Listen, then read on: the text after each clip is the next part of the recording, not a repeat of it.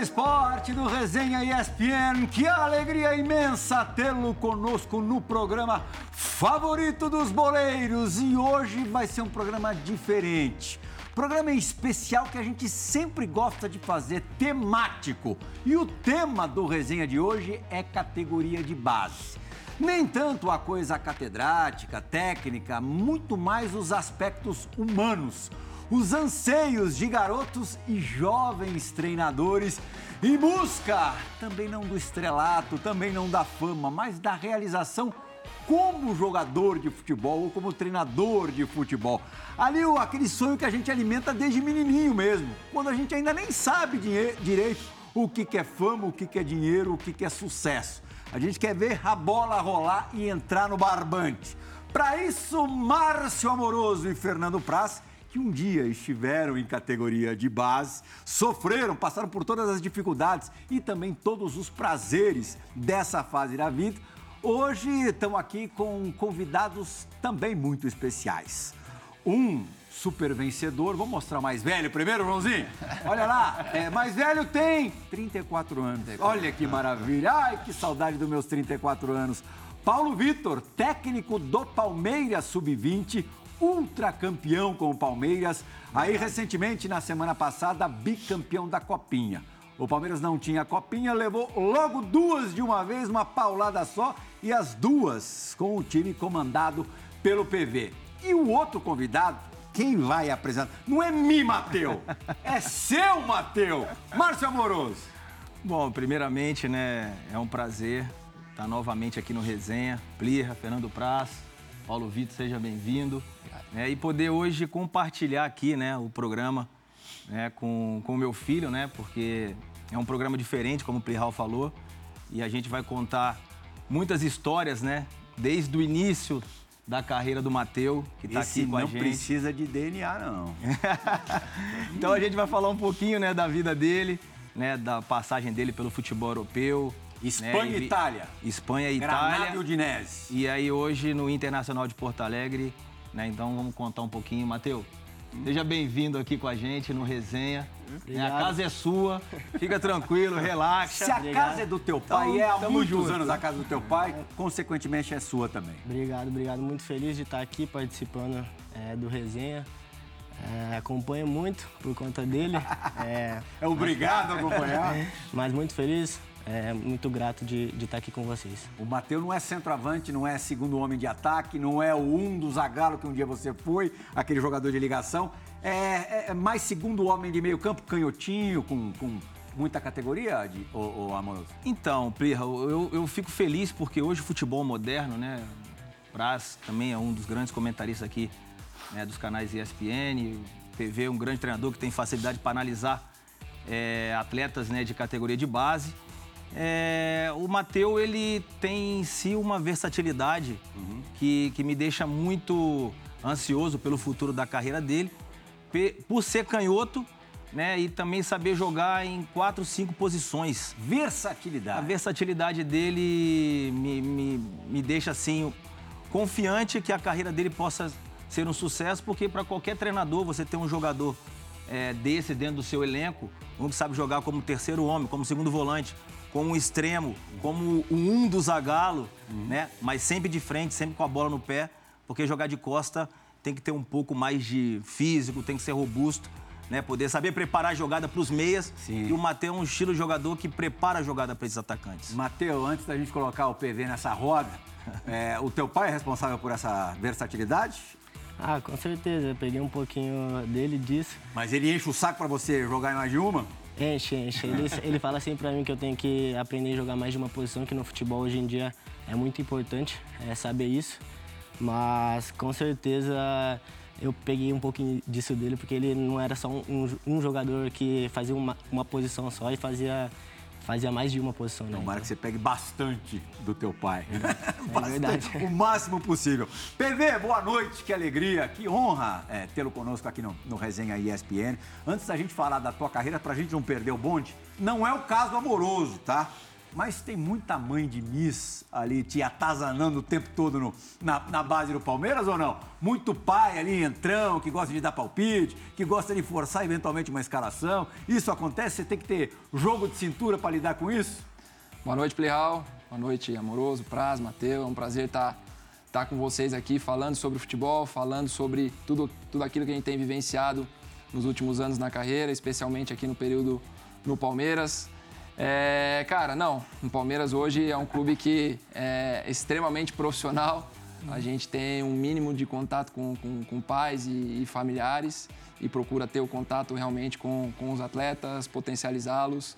Esse é um problema que, graças a Deus, hoje não faz parte mais da, da rotina do futebol do clube. E acredito que minimamente isso tem, tem acontecido também no cenário de, de futebol de base. Eu acho que as equipes têm se profissionalizado muito e o futebol de base no Brasil hoje ele tem conseguido atingir um nível bastante interessante. Jamais dá para chamar de futebol amador, né? É super profissional, tão profissional quanto o dito profissional. O Mateuzinho disputou duas Copas São Paulo, né? Já foi campeão brasileiro sub-20 duas edições atrás pelo Internacional. Jogou duas Copas São Paulo. Nessa, a primeira imagem que a gente mostrou hoje no, no resenha é, depois do programa começado, é, de um gol na estreia do Inter nessa copinha, parou o Inter nas oitavas de final nos Isso, penais contra, contra o Ituano. O, o PV, como a gente já disse, foi bicampeão.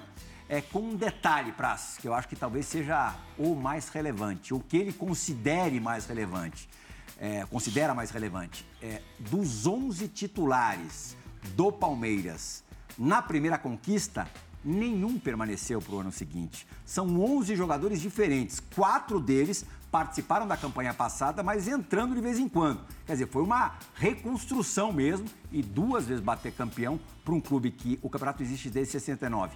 Jamais havia levantado a taça, é um mérito e tanto. A gente ficou muito satisfeito com o que a gente conseguiu apresentar é, enquanto formação de um grupo nessa Copa São Paulo. Uhum é, nos momentos finais, nos jogos finais, eu vendi muito para os atletas que o mais difícil não seria levantar a taça, o mais difícil seria fazer o que, o que a gente é, vinha fazendo como, como equipe, né? formar um novo grupo, unificar mentalidades, unificar sonhos, pegar jogadores com diferentes contextos, jogadores que, no caso do Henry, o zagueiro, que era o último ano, o único jogador nascido em 2002, que já estava se despedindo das categorias de base, como os jogadores que vinham subindo do sub-17.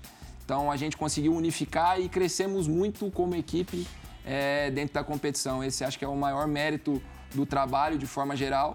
E nós temos que salientar muito o trabalho do clube, né? É muito fácil eu trazer todos os louros para mim, para a comissão técnica, para os atletas, mas o trabalho do clube, de forma geral, que traz jogadores, que traz qualidade para dentro do, do centro de treinamento. Isso, com certeza, favorece e facilita muito as nossas escolhas, as nossas tomadas de decisão e a formação desses grupos vencedores. A gente até tem a impressão que esse ano é, foi mais difícil, acho que baseado na decisão contra o América, gol ali na, na última bola, jogo emocionante e tal. E no ano passado, na decisão contra o Santos, o Palmeiras não tomou conhecimento, venceu por 4 a 0 mas no ano passado teve um empate na campanha. Jogo debaixo de chuva, sobre um contexto ali diferente. Esse ano não, é super linear, vitórias em todas as partidas. Praz, quando você chegou no Palmeiras, 2013 ou 14? 13. 13. Fim de 2012. A base não era, não era essa maravilha não, né? Boa noite. Boa noite, Filhal, Amoroso, Matheus, TV. Não, a base não era, o clube também não era, né? É. Assim, o Palmeiras evoluiu muito como clube, em termos de organização, em termos de processo. E aí faz o caminho que eu acho que é o, que é o, que é o correto, né? Os processos uh, trazem os resultados e não o contrário. Então vai buscar resultados sem ter processo que não vai ser um crescimento sustentável, né? Vai ser ocasional. E, e essas duas taças, o Palmeiras nunca tinha ganho, essas duas taças acho que representam bem isso porque, em cima do que tu falou e o PV falou, é, se fosse praticamente o mesmo time, é uma coisa até natural, né? Uhum. Conseguiu montar um grupo de, de qualidade, mas foi um time totalmente novo, né? Totalmente novo. Então, e assim, tu montar um time uh, com diferença de um ano, óbvio, que esse time já, foi, já era construído, porque esses meninos já estavam dentro de um processo que vem lá, sei lá, desde o sub-13, sub-15. Mas não é fácil. E, e o Palmeiras está conseguindo juntar as duas situações, né? O, o, desempenho esportivo, os resultados, com a formação de atletas para o time profissional. Que eu acho que num time grande como o Palmeiras não tem como dissociar as duas coisas. Tu não consegue formar sem ser campeão e tu não consegue uh, também ser campeão sem formar com qualidade. Sim. E aí uh, suprir o time profissional, que a gente está vendo que o Abel mesmo falou que, que não vale a pena contratar se não for um cara que chegue, vista a camisa e jogue. Se, se for para para apostar que se aposte na base, né? E, e assim, na, desde a época que eu, que eu cheguei, mudou muito. A gente praticamente não via quase atletas da base uh, no time profissional e com esse, com esse nível que tem Você hoje. Contava nos dedos mesmo. Claro que acho que a prioridade é revelar o máximo possível de, de jogadores, de talentos. É, mas é difícil você continuar a trabalhar, ainda mais num clube grande, se não tiver resultados. E os resultados do PV são incontestáveis. Ganhou tudo. Campeão paulista, campeão brasileiro, campeão sub-20, bicampeão da, da, da Copinha, é, entre, entre outros. É Copa do Brasil, brasileiro, bicopinha, paulista. E depois a gente vai falar um pouco mais da, da tua carreira, é, o que antecedeu a essa, essa fase brilhante de, de conquistas. Agora, Praz, minha curiosidade. É, como é que foi a tua categoria de base? Como é que você definiria assim? E quais são as recordações mais bacanas que você tem? Ah, Raul, eu peguei, eu posso falar que eu peguei uma transição. É, tanto nas metodologias de treino, no começo não, não, não, não se admitia que o cara fizesse musculação. Não podia fazer musculação, tinha que fugir. Fugir. Eu só fiz porque eu rompi o cruzado com 18 anos e aí tive que fazer reabilitação. Ah, por exemplo, o goleiro, o treinamento não era individualizado que nem é hoje. Uhum. Todo monitorado, consegue ver a carga de cada um, individualizar a carga. Uh, o goleiro fazia o mesmo treino físico dos jogadores de linha. Nós corríamos, fazíamos o inter, famoso intervalado, tiro de mil, duas vezes por semana, o goleiro.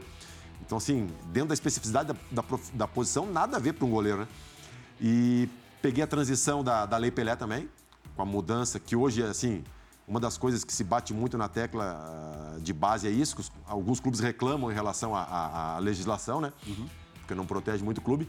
E também peguei a mudança da regra do tal não poder mais pegar a bola com a mão, que assim, essa foi a principal, porque eu fiz a minha formação toda com a regra antiga. E no fim da minha formação mudou a regra.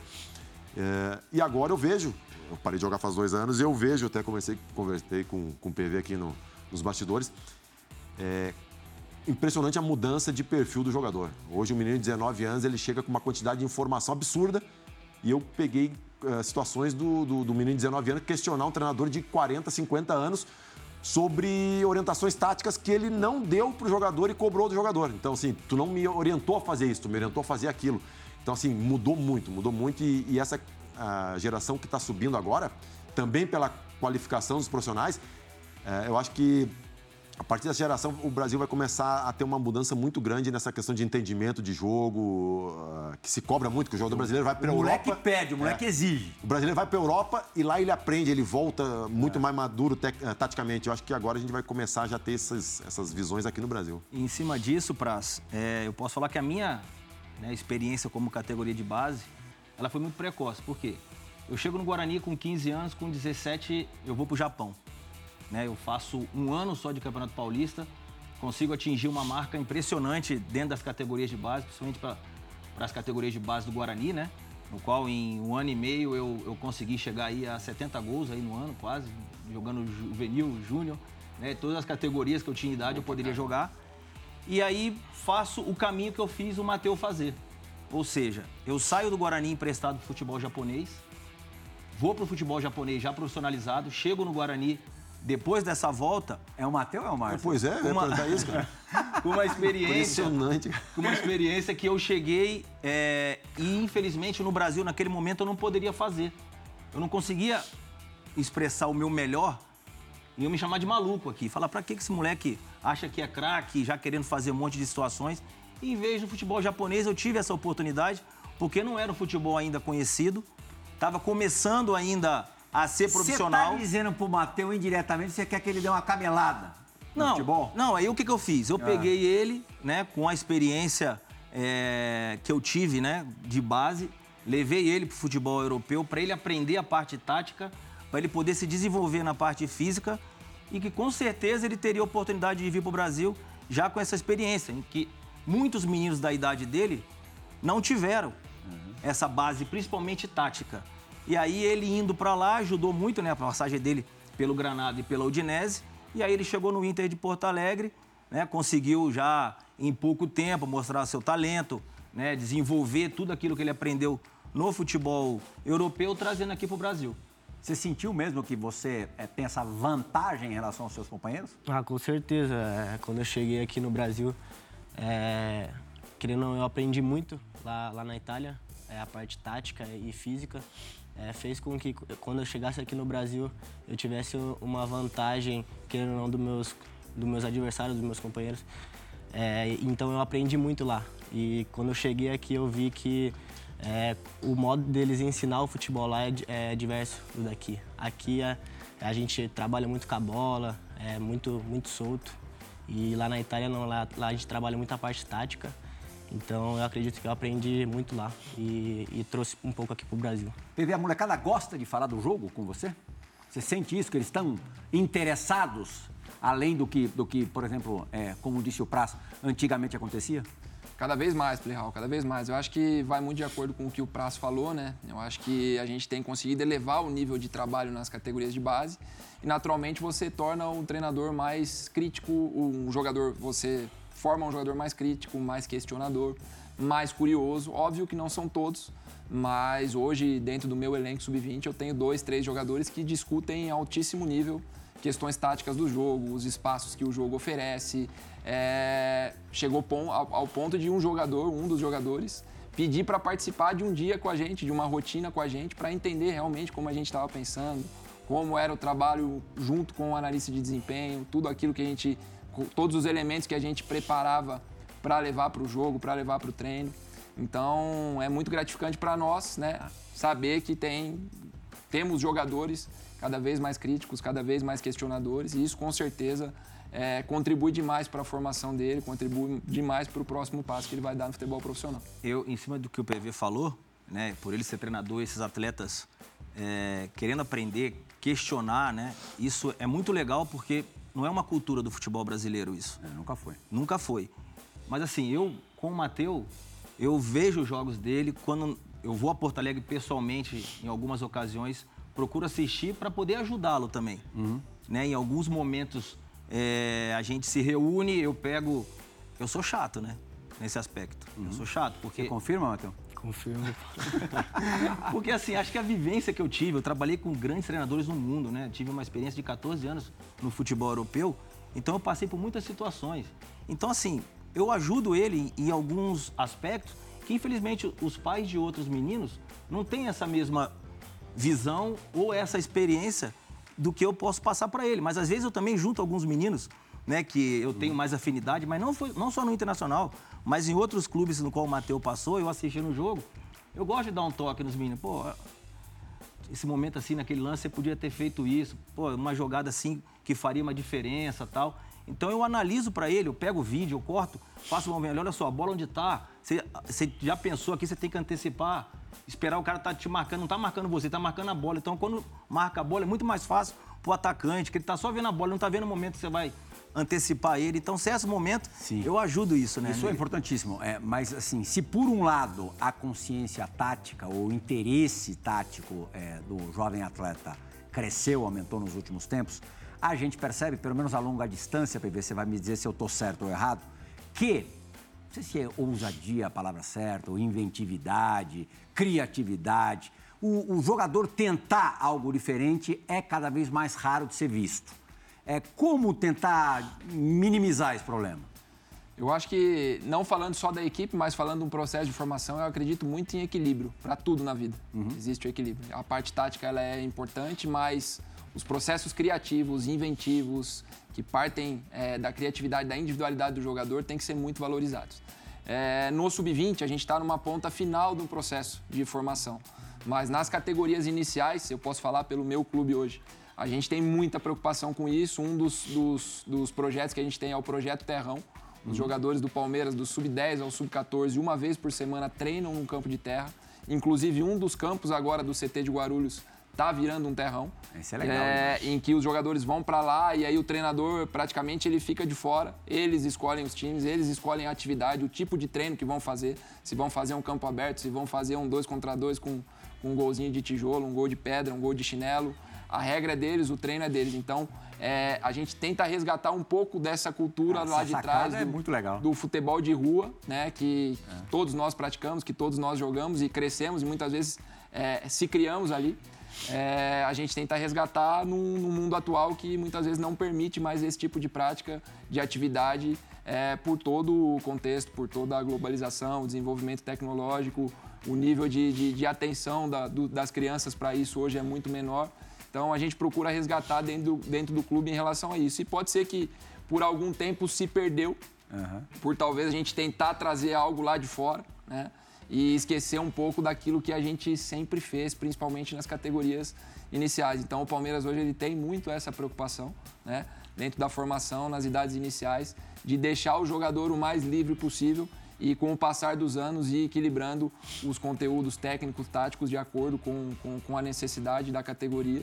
E já no sub-20, mesmo com todo o calendário que a gente tem, a gente procura sempre deixar um espaço para trabalhos específicos e de desenvolvimento individual dos jogadores. Isso a gente faz praticamente todos os dias na sessão de treino. Sensacional. A gente faz um trabalho individualizado pensando no jogador.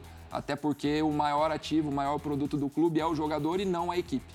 Então, encontrar esse equilíbrio entre, entre desenvolvimento individual dos jogadores, eh, desenvolvimento da equipe, resultado competitivo e ascensão dos jogadores da equipe principal, eu acho que é o grande diferencial e é para isso que a gente tem trabalhado todos os dias. Ô, Plihal, em cima do que o PV falou, é, a gente se discute muito hoje, ah, o Brasil não revela como antigamente, aqui tem, tem al- algumas pessoas que, ah, que vão para essa linha, né? E, e aí a gente começa a, a- a pensar, isso é um, é um artifício que se usa para tentar ah, trabalhar essa parte mais... ah, Fina, né? Mas... é, é, da criatividade. Aí, se for comparar com a, com a época do Amoroso, com a minha época, é, em termos de, de, de tempo de prática esportiva de futebol, né? Eu tinha o quê? Eu ia para a escola, eu tinha o futebol. Não tinha TV a cabo, não tinha internet, não tinha videogame. Não é que eu não tinha, naquela época eu não tinha. Então, ah, eu passava muito, muitas horas com a bola. É, esse tempo de, de- de prática, do contato com a bola de futebol, ah, deve ter diminuído bastante, porque as horas, né? Tantas mil horas, tantas horas de, de- de- contato com a bola, porque hoje tu tem a concorrência do videogame, eh, da internet e da, e da TV a cabo. Então, quer dizer, são, são jogando por cima é futebol, televisão, videogame e internet. São quatro para dividir a atenção. Eh, além disso, qua- quais as outras maneiras que, que, que os clubes têm hoje para tentar ah, aumentar essa, esse tempo de, de contato do, do atleta com a bola? Eu ia, eu ia tocar nesse assunto agora, dando sequência à tua fala, né? Nós, como você falou, a gente ia pra escola, voltava da escola, praticávamos ali no mínimo 5, 6 horas por dia de futebol, entre, entre tarde e noite. Você jogava do quê, PV? Breve parênteses. Eu era volante e zagueiro, mas esforçado. Comecei de volante, terminei de zagueiro e aí resolvi parar. Finalizou a e- carreira aos 18 anos no aos 15 de Jaú. 18 para 19 de zagueiro e, e deu. Foi bem, eu comecei de volante, foi zagueiro, depois para goleiro. Mas é muito isso. Hoje, um menino que, que joga nas categorias de base de um grande clube, se ele jogar somente ali no futebol de campo, ele vai treinar três a quatro vezes por semana, duas horas, num ambiente que é fechado. Né? O que a gente praticava num dia, muitas vezes, ele vai praticar numa semana. né? Então, a conta já, já começa a não fechar. E dentro disso, o que o clube faz, o nosso clube em questão, eu vou falar sobre o nosso, que eu, que eu mais tenho propriedade. Hoje o Palmeiras ele trabalha nas categorias iniciais com o campo e o futsal. Então, se o menino não treina no campo, muitas vezes no dia seguinte ele treina no futsal. E aí a gente vai aumentando as horas de prática. Até outro dia, numa discussão com, com um companheiro de profissão, falou, pô, será que não é muito tempo? Eu falei, pô, mas não é muito, cara. Antigamente a gente, a gente jogava futebol seis horas por dia. Hoje o cara vai jogar duas horas ali no campo, no dia seguinte ele joga mais duas. É, no sábado e no domingo ele vai competir no futsal, vai competir no campo. Tem um outro lado que ele deixa muitas vezes de ser criança, né? De praticar coisas que, que criança geralmente faz. É, não treinar futebol, jogar futebol. É, eu, eu tive amigos que os filhos desistiram porque amavam jogar, mas não gostavam de treinar. E isso com 13, 12, 13 anos. Então, assim, tem que Exatamente. respeitar as, Mas as aí, fases. mas aí até os 13, 14 anos a gente tem que defender e entender que o futebol tem que ser ali um momento de lazer, de prazer, de descontração dos atletas. É óbvio que com, com, com o passar dos anos tem crescido cada vez mais o número de competições nessa faixa etária, num nível muito bom, né? Que os clubes, os treinadores, eles querem ganhar, é óbvio, é natural, mas cabe ao, ao gestor, ao clube, atirar um pouco desse, desse peso né? e fazer com que esses atletas se desenvolvam. Desconheço um craque naturalidade brasileiro, algum craque brasileiro que não tenha tido como escola o futebol de salão. Eu sei que o Matheus foi bom no futsal, lá no Pulo do Gato, não foi, Márcio? O? Matheus teve uma, uma passagem muito importante, né? E a gente é muito grato a. Hoje é pulo futsal, né? Não é mais pulo do gato. Ao Jefo, né? A, Olha lá a Mateuzinho, ó. formação toda que ele teve. Ó! de- Esse é você, de, Matheusinho? De futsal, né? Porque a gente sabe que o futsal ele, ele forma o atleta, é, é um dom que o brasileiro tem, né? Que o nosso esporte nos, no- nos deu essa possibilidade do futsal ser aquele momento em que o jogador consegue entender várias situações em um campo pequeno, uma quadra pequena para levar para na campo bola o tempo todo. pega na bola, você é obrigado a marcar, inferioridade numérica, você tem que atacar. você- Então, quando você leva toda aquela qualidade que você tem no futsal para o campo, aí você faz uma grande diferença. Então, o Matheus começou no pulo do gato, fez é, quatro anos, né? E, e eu me lembro muito bem que o Damiani, né, que era dirigente do Palmeiras na época, que foi o responsável por trazer o Matheus pro, pro Internacional. O Damiani tinha visto o Matheus jogar pelo pulo do gato e aí perguntou pra mim se eu não queria, gostaria de levá-lo pro Palmeiras. Eu falei que a logística ficava muito difícil, porque o Matheus tinha 11 anos de idade. E aí ficava complicado levar ele para São Paulo, para ele treinar e voltar para Campinas. E aí passou o tempo, o Damiani se transformou em um grande dirigente no Internacional e aí acabou fazendo um convite para o Matheus ir para o Internacional. Então hoje a gente é grato ao Pulo do Gato porque foi o clube que formou o Matheus.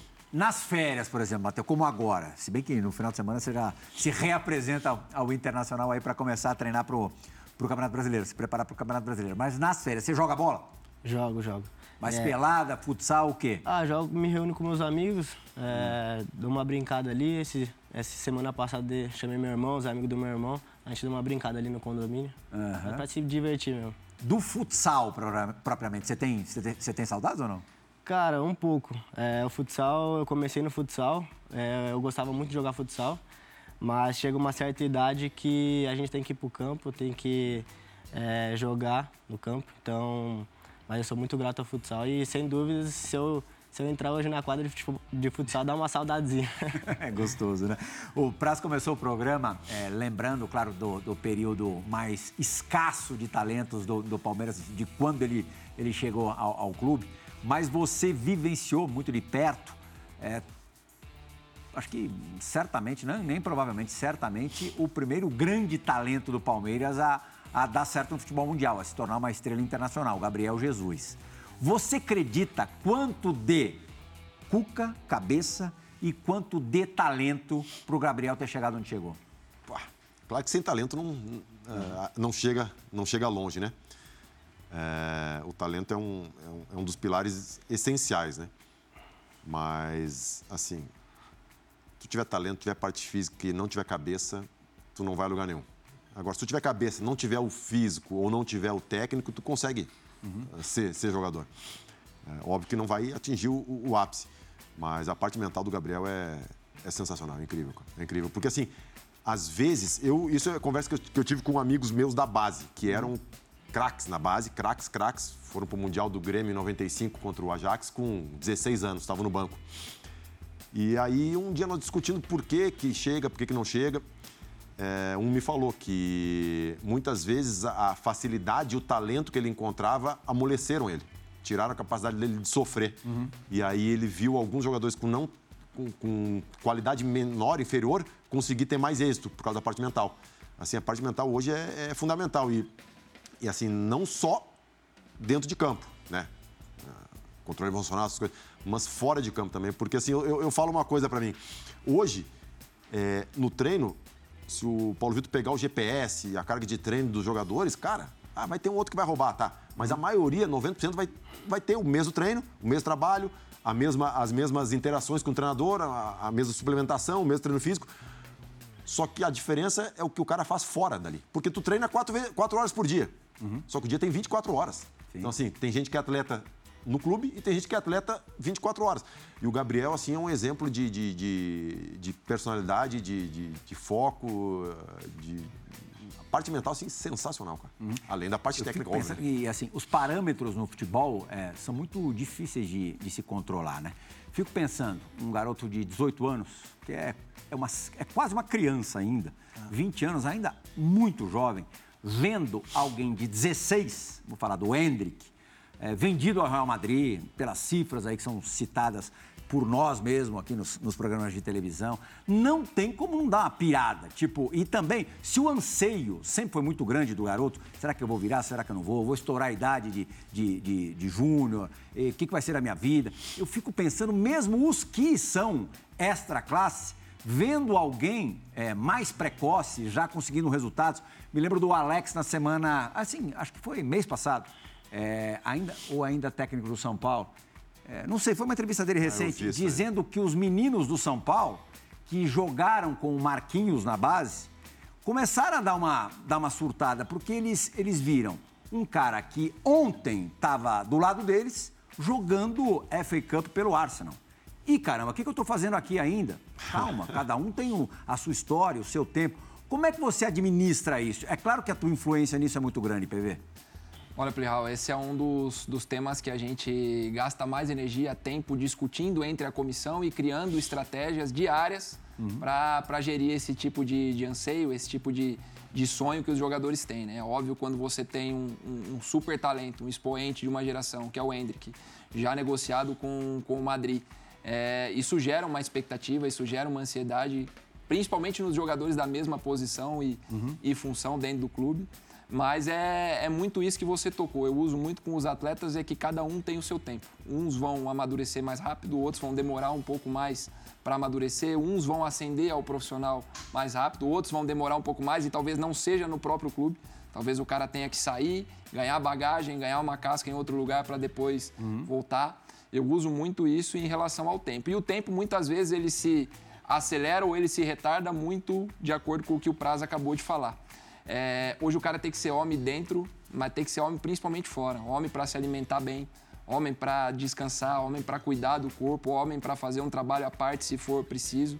Né? Tem que se cuidar, tem que entender que, que o corpo é seu instrumento de trabalho e que é através dele que, que, que as coisas vão, vão acontecer sempre com uma força mental muito grande. Né? A gente trabalha muito esse, esse lado mental, esse lado emocional, preparar os jogadores para uhum. todo e, e, qualquer tipo de situação, não só dentro de campo, mas como fora também, nesses desafios que a carreira é, se apresenta. E no sub-20 é, é, é, um epicentro disso, né? Um epicentro de. Conta de... alguma boa história do Hendrick pra gente. Porra, o Hendrick Uma história legal dele é, é fazendo a lista da, da Copa São Paulo ano passado, né? A princípio eu havia colocado ele com a, com a camisa 19, né? É. É, mas aí a hora que eu terminei a lista, eu bati o olho no nome e falei, pô, esse jogador tá com a gente aí há dois, três meses, até então não havia sido titular com a gente, ele jogou somente a semifinal, como foi banco na semifinal e na final do Paulista Sub-20, que a gente venceu o Mirassol em 2021. É, e aí, quando eu terminei a lista, eu olhei para os meus auxiliares e falei, porra, cara, nós precisamos achar um lugar para esse, esse menino. E era um time é, encaixado, que havia acabado de ter sido campeão paulista. Tinha o Gabriel Silva, no caso, que era, que era um centroavante. Aí eu pensei, rabisquei do lado ali. Não, vamos jogar com, com dois atacantes, nós precisamos botar ele para jogar. Vamos montar um sistema diferente aqui que favoreça o, o que a gente tem de melhor, o que o clube projete mais. Não, não, vamos, vamos botar o Hendrick com a 9 aqui. E aí, a partir daí, criamos um, um, um, novo sistema, uma nova forma de jogar. Em três, quatro dias treinamos ali, fizemos um amistoso, entramos na competição e ele, ele, ele se provou dentro da competição, se provou dentro da categoria sub-20. Um cartão e de visitas para o Brasil. E a partir daí, a, a carreira dele deslanchou. Ele fez mais seis meses com a gente ali no sub-20, jogando o Campeonato Brasileiro, Campeonato Paulista, que ainda não tinha o contrato o contrato profissional assinado, ele tinha 15 anos ainda, né? E aí, depois do Campeonato Brasileiro, é, ficou em definitivo na equipe principal, fez três grandes jogos aí na reta final do Campeonato Brasileiro e agora a negociação. É, obviamente que, que não foi o Paulo que fez o N, que foi um trabalho feito a várias mãos, mas uma história curiosa é, é essa se ele não tivesse jogado a Copa São Paulo como titular, talvez as coisas não tivessem acontecido de uma forma tão rápida sim, é, sim. Na, na, vida dele. Você, é, nesse assunto, Matheus, se cobra muito, assim, é, até quando a coisa vai acontecer, se estipula uma meta, se é tranquilo em relação a isso, as coisas vão ter que acontecer, vão, ter, vão, vão ser do jeito que, que tem que ser. Como é que a tua cabeça funciona nesse sentido? Cara, eu sou muito, muito tranquilo em questão a isso. Eu acredito que, que tudo tem seu tempo. É, então, meu pai fala muito comigo fazer para fazer o que eu sempre faço, trabalhar, continuar trabalhando sempre. É, então, a questão disso, eu sou muito tranquilo a questão é isso. Uhum. É. Até porque, né, é, ele já tem um peso, né, do nome, Pô, carrega, né? Já é um fardo Então, assim, tudo para filho de ex-jogador é sempre mais difícil, né? É, eles acham que os meninos não, não precisam jogar bola, tá tomando espaço de outros que precisam, mas isso aí é um. Tem essa questão, Márcio, desculpa te interromper. Claro, é uma questão é. pesadíssima. A gente já viu Sim. vários outros exemplos Sim. e viu exemplos bem-sucedidos. Os filhos do Mazinho claro. é, é, estão entre, entre esses exemplos bem-sucedidos. Mas tem um outro ponto. Felizmente, graças a Deus, você financeiramente também é muito bem-sucedido. E a gente sempre é, é, liga muito o desejo de treinar, de se matar de, de treinar enfim, de, de, levar uma vida regrada, abdicar de muitas coisas pelo, pelo apetite de vencer na vida. Sim. O Mateu, de novo, felizmente, nesse sentido, tá ótimo. Tá ótimo, não tem, não tem problema. É, se ele quiser amanhã fazer outra coisa na vida, ele pode. Sim. Como é que vocês trabalham para que isso não afete esse apetite? Não, acho que primeiro é, é a gente entender é, se o, o menino tem condição ou não de virar um atleta profissional, né? Porque a gente não vai bater com a, com a cabeça em ponta de faca, uhum. sabendo que vai perder tanto tempo para chegar lá na frente e não ver uma. E o segundo é o tamanho da ambição. Da ambição. Agora sim, eu, para falar dele, é, sou suspeito porque na pandemia na Itália, os três meses que o Dinese ficou, ou o campeonato ficou inativo, ele não deixou de treinar um dia. Uhum. Né? Ele treinava de manhã e de tarde, sozinho, fazia o trabalho dele é, de acordo do espaço que ele poderia treinar. E aí você vê que realmente tem fome, né? Porque eu tenho um filho mais velho que tinha um talento até maior do que o dele, uhum. que era o Giovanni, que tinha uma qualidade absurda, só que não tinha fome. Não tinha vontade de se sacrificar na vida. Uhum. Como um atleta de futebol. Hoje ele trabalha comigo nas empresas, mas diferentemente do Mateu, que sempre quis, desde os oito anos, joga futsal, sempre competi, competindo em alto nível, com clubes de grande projeção. E depois que foi para a Europa, entendeu que a vida dele, né, se fosse para ser um atleta profissional, como ele falou, né, o tempo né, tem, tem o tempo certo para poder chegar. E eu sou de acordo, estou de acordo com ele, porque é importante, como eu fiz também, passar por todos os processos das categorias de base, para depois você chegar e falar assim, pô, me faltou eu aquele estágio. É, tudo é no seu tempo, está num grande clube, o Inter dá todas as condições para que ele possa realmente terminar a formação dele e quem sabe a gente vê-lo em breve jogando no principal time do Inter. Mateus, é isso? O, o, o, teu apetite independe da condição da, da tua família, da condição financeira, eu digo mesmo, da tua família. Você quer vencer o futebol como, como se não tivesse nada. Ah, com certeza. É, é meu sonho desde, desde menino. É, me entreguei é, desde os meus 12 anos jogando no futsal. Depois fui para o Ituano é, no, na base, no Sub-15. E ali eu vi que o que eu queria ser, era meu sonho, é, ser jogador. É, seguir os passos do meu pai, que foi um ídolo no futebol mundial. Então eu sei que é difícil, não é fácil é, seguir os passos dele, mas tenho certeza que com o meu, com meu empenho, com o meu, o meu trabalho dia a dia, se Deus quiser, logo logo eu vou estar tá brilhando aí com a camisa do Inter e, se Deus quiser, é, no futebol europeu também. Olha lá! A pausa é proposital. Tocou a sirene, piscou a luz. Tem pros dois. Pro PV, leve. Pro Mateu, se segura na cadeira aí que a moleza vai acabar. Chegou a hora, fã do esporte. Da dividida, do resenha ESPN.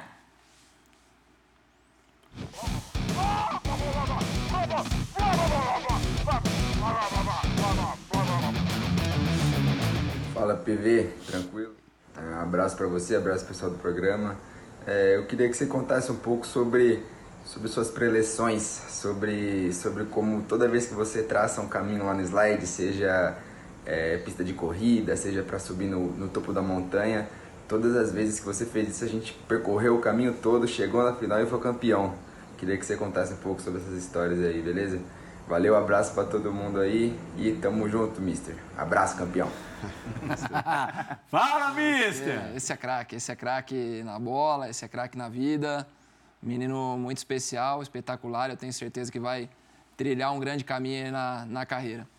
Eu acho que isso foi muito inspirado no, naquilo que o Abel nos mostrou na primeira Libertadores, né? Que ele faz aquela, aquela montanha. Eu achei isso espetacular. Para mim faz todo sentido para mostrar as dificuldades na caminhada, o que a gente vai ter que passar para conquistar e atingir o nosso objetivo. E a partir daí, é, na Copa São Paulo ano passado, a gente faz um caminho, jogo a jogo, com nove etapas. Uhum. E quando a gente começa a chegar na, nos jogos decisivos de mata-mata, esse caminho ele vai ficando cada vez mais acentuado, né? com, com mais curvas, onde a margem de erro ela diminui. E para cada jogo a gente usa uma, uma palavra-chave para o jogo, né? uma uhum. palavra que tem a relação com aquele jogo que a gente vai enfrentar, ou com o adversário, ou com o contexto, enfim. Então, eu já utilizei isso, usei é, uma pista de, de, de corrida para representar a correria que é o dia a dia e o Campeonato Brasileiro, como foi, jogos atrás de jogos. E isso também deu certo. É, depois, utilizei uma montanha para falar da Copa do Brasil. Depois de ter ganho Copa São Paulo e Campeonato Brasileiro no, no mesmo ano, para a gente ganhar a Copa do Brasil, a gente teria que escalar uma montanha, os adversários iam vender caro e também fizemos essa analogia, essa relação aí deu muito certo. E aí, para agora, na Copa São Paulo, a gente falou, pô, o que, que nós vamos fazer agora? Porque as ideias também, elas vão, é. elas vão se, se esgotando e te exige muita criatividade, né?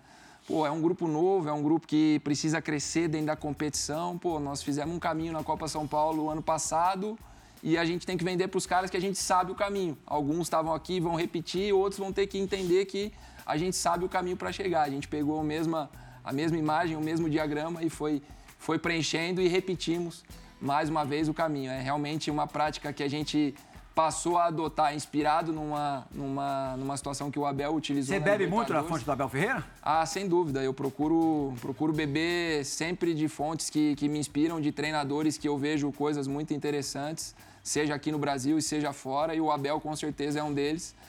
Tanto ele como toda a sua comissão, a gente tem o privilégio de de acompanhar o dia a dia de trabalho e, que e tipo conseguir... de abertura que a comissão técnica do Abel abertura, te dá? Abertura total, abertura total. Hoje a gente trabalha no mesmo, no mesmo ambiente, na academia de futebol na Barra Funda, né? É, um dos auxiliares é, é, responsável por essa comunicação e ligação com a base, que é o, que é o Vitor Castanheira. Então, com o Vitor eu converso praticamente todos os dias e com a comissão, sempre que possível, a gente está falando sobre o jogo, a gente está falando sobre treino, sobre ideias. Então, o Palmeiras vive um momento muito, muito especial, um momento único nessa ligação também de categorias de base profissional e a gente tem procurado aproveitar da melhor forma possível e ir crescendo também é, profissionalmente através dessa abertura. TV, ambição como treinador do Sub-20, vai até quando com o Palmeiras ou você pensa de, de já poder tem proposta, fazer Mar, já tem proposta. É, Série A do brasileiro, hein? É, então, é. fazer uma casca importante já aí em algum clube de grande projeção no futebol brasileiro. Pô, Amoroso, o Palmeiras hoje vive um momento muito especial e oferece todas as condições possíveis e impossíveis para gente, a gente executar o nosso trabalho na, na, na, na melhor versão, em tudo aquilo que a gente pode é, oferecer para o clube. É, eu sou muito tranquilo em relação a isso, procuro focar as minhas energias no, no hoje, no, no agora é, e deixar que naturalmente as coisas aconteçam. Né?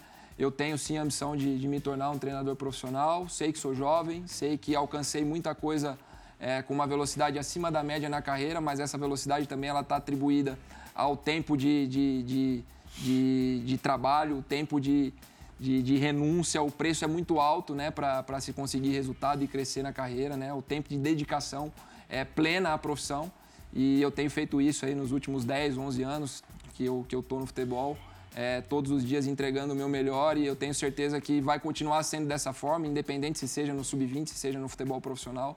Eu procuro deixar o tempo para que Deus no, me, deu, me deu o caminho certo, me deu o tempo certo e eu tenho certeza que vai ser um processo natural, vai acontecer no momento certo. PV já dirigiu a seleção brasileira nas categorias 15 e 17, sub-15 e sub-17, e foi auxiliar do Jardine na conquista do bicampeonato olímpico é, em Tóquio, no Japão.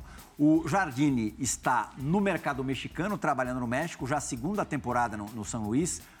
Trabalhar fora do Brasil, já de cara, é, é algo que passa pela tua cabeça?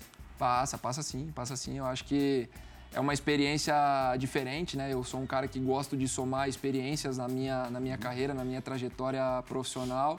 E quem sabe um dia também possa ter uma oportunidade de trabalhar fora do Brasil, em grandes centros, em cenários que estão estão crescendo, né? O Jardim é um, é um grande amigo que eu tive a oportunidade de fazer todo o ciclo olímpico com ele, tenho acompanhado muito de perto, converso com ele toda semana. É, tem feito um trabalho muito bom lá no São Luís do, do México, né? na, na, na Liga Mexicana campeonato que cresce a cada, a cada ano. Então, o futebol ele, ele nos dá muitas possibilidades, muita, muito repertório de, de possibilidades, né? E cabe a nós é, se preparar, entregar o nosso melhor no, no dia a dia, que as oportunidades elas vão surgir e a grande questão é estar sempre preparado. Trabalhar como auxiliar de um técnico importante é, um, dois anos, é, também é algo que você cogita? Sim, sim, sim, sim. Eu acho que para você trabalhar auxiliando um treinador, você tem que ter identificação com ele. Né? Você tem que corroborar dos mesmos princípios de, de vida, os mesmos valores, as mesmas ideias em relação a, ao futebol. Eu não digo concordar com tudo, até porque os contrapontos, os contrassensos é o que são é o que te faz crescer e dentro do futebol isso é extremamente importante. Mas nesse sentido eu também não vejo, não vejo problema nenhum. Uhum. Sobre trabalhar fora do, do Brasil, antes da gente apertar de verdade o Matheus, tem duas histórias de dois pseudo-amigos aqui que vão jogar para você. Mas antes, é, a gente falou de, de, de, jogar fora do Brasil, você já jogou no Granada e na, na Udinese. Passa pela tua cabeça, você tem cidadania, é, naturalização é, italiana, né? Você é cidadão italiano. É, passa pela tua cabeça uma eventual, é, uma, uma, uma eventual é, escolha pela seleção italiana, já que você ainda não foi chamado para a base da seleção brasileira? Cara, é... passa sim. É, seleção italiana, é, para mim é um sonho jogar numa seleção. Pode ser a brasileira quanto a italiana. A que chegar primeiro, eu vou ter que ir. São, são duas grandes seleções. Mas com certeza, para mim, é... seria um sonho representar qualquer uma das duas. É, já tem um monte de brasileiro na seleção italiana, né? É. Tolói, Jorginho, Emerson Palmieri. Mais um, quem sabe, né, Matheus? Luiz Felipe agora também. É, Luiz, Felipe, Felipe, exatamente. Verdade. Zagueiro. Bom, agora chegou a hora. Se segura para a primeira. Filho do saudoso Fernandão. Que saudade do Fernandão. Que cara gente boa era o Fernandão. E o filho dele joga lá na frente também. Joga no time do Matheus, no Colorado. Diga lá, Enzo! Fala galera do Resenha, tudo bem? Aqui é o Enzo. Tô passando aqui para primeiramente mandar um abraço para todo mundo aí, pro Mateu, para contar uma história. Uma vez a gente foi jogar um, um Grenal lá na casa do Grêmio, em Eldorado, pelo Brasileiro Sub-20. E ele me deixou na mão, queria que ele contasse essa história aí, que com 20 minutos eu entrei no jogo e literalmente aos 21, com um minuto que eu estava em campo, ele, ele foi expulso e, e eu tive que correr para ele lá no meio de campo. Valeu, um abraço aí, Matheus. Tamo junto, irmão. Saudade já de assistir a gente estar tá junto de novo. Queria que tu contasse essa história aí pro pessoal. Valeu, abração. Pô, Matheus, expulso é. na metade do primeiro tempo, não pode. Grande abraço para vocês, um menino é, muito especial para mim. Quando eu cheguei em Porto Alegre, é, me acolheu. É, então, é uma pessoa muito especial para mim. Cara, essa história é engraçada. É, foi meu primeiro Grenal. É, essa semana toda nervoso, né? Aquela, aquela tensão pré-Grenal. É, nunca tinha jogado, todo mundo, você vai ver, vai jogar um Grenal, você vai ver o que é, não sei. Aí eu disse, tá bom, vamos ver. Começou o jogo, eu tenso assim, pum, acabou o primeiro tempo, é, terminei, joguei bem primeiro tempo, voltou pro segundo tempo. É, aquela tensão no vestiário, é. É, no intervalo. Voltei pro segundo tempo mais pilhado do que no, no começo do jogo. E aí, por, num lance que eu acabei. Foi no segundo tempo, não foi tão tempo. grave. É, né? Foi no segundo tempo. É. No, começou o segundo tempo, num lance eu acabei dominando a bola, fui proteger a bola. Só que eu botei a mão no peito. No, no replay pelo Sport TV dá pra ver que coloquei a mão no peito do, do atleta do Grêmio. E aí ele, ele se jogou pra trás e, e o árbitro é, viu que, tipo, viu, deu a entender que pegou no rosto. Aham. Aí eu acabei sendo expulso e o Enzo tinha acabado de entrar. E quando ele entrou, ele falou, vamos lá que nós vamos ganhar esse Grenal. e eu falei, vamos, não sei o que. Aí no lance seguinte eu fui expulso. Aí eu fiquei triste pra caramba. E quanto acabou o acontece. Grenal? Foi, foi um empate. Empatou bom. Dos Grenal. males, o menor. Grenal de base, tu não tem noção do que é, Plihal. Já jogou alguns, né, Praia? Ah, tem a rivalidade no profissional, tem, mas na base é Olha, eu absurdo. presenciei dois grenais na Copa Santiago, lá em Santiago. Pô. Pá, Quanto menor, quanto menor, mais Isso difícil. é. longe de casa, hein, de bebê? casa. É. Doido. Era igual Guarani e Ponte, o derby campineiro. Tem jeito. Desde sempre, Desde sempre, categoria, base. Desde o fraldinha. Ah, quando eu cheguei no Guarani, a primeira frase que eu ouvi falou: ó, podemos perder pra todo mundo, menos pra Ponte. Rayan agora, teu brother, também teu companheiro. Ih, você fez uma cara tipo, hum, lá vem o Rayan. Hã? E, e o, o- se o, o Enzo É vem Ria- se eu não me engano, é Rian o nome É. Rian? É Rian. É porque eu vi com Y e tal, achei É, que fosse Rian, mais. Rian. Rian? Ah, tudo bem, né? Tá valendo. Hã? Vamos- Vamos ver o que vem. A história, a história do Rian é que vai valer. Fala rapaziada do Resenha. E aí, Matheus, mandaram vir contar uma história tua aqui, irmão. Certo dia, estamos na praia, eh, pré-virada do ano novo. O negócio é o seguinte, faltando meia hora, estamos indo pra casa, tudo certo na estrada. O seu Matheus me passa por umas tartarugas e fura o pneu do carro. Isso faltando 30 minutos pra virada. Chegamos, paramos num posto, Estamos num posto, sujamos a mão toda de graxa, era mexeção de chave pra lá, mexendo, o carro travou. Aí nisso estamos tentando trocar o pneu, parou o carro, travou, não conseguia fazer nada no carro dele. Aí começou a ligar pro Papito, começou a ligar pra Guincho, e nós preocupados com a virada do ano, que a gente ia passar num posto e nada, e nada, e nada de resolver, e nada de resolver o carro, carro travado, parado. Aí chegou no final, o que que aconteceu? O seu Mateus trocou de chave com um cara que estava em outra praia, uma hora de onde nós estávamos. E para ligar o carro e a virada de ano, nós no posto e nada, e nada, e nada, e nada. O cara teve que vir da outra praia entregar a chave do carro dele, que ele tinha trocado, com um cara no meio da praia, e era por isso que o carro não estava ligando. Aí que isso, quase passei uma virada, virada do ano dentro do carro. Mas tamo juntão, irmão. Conta essa história melhor aí pra eles. É nóis.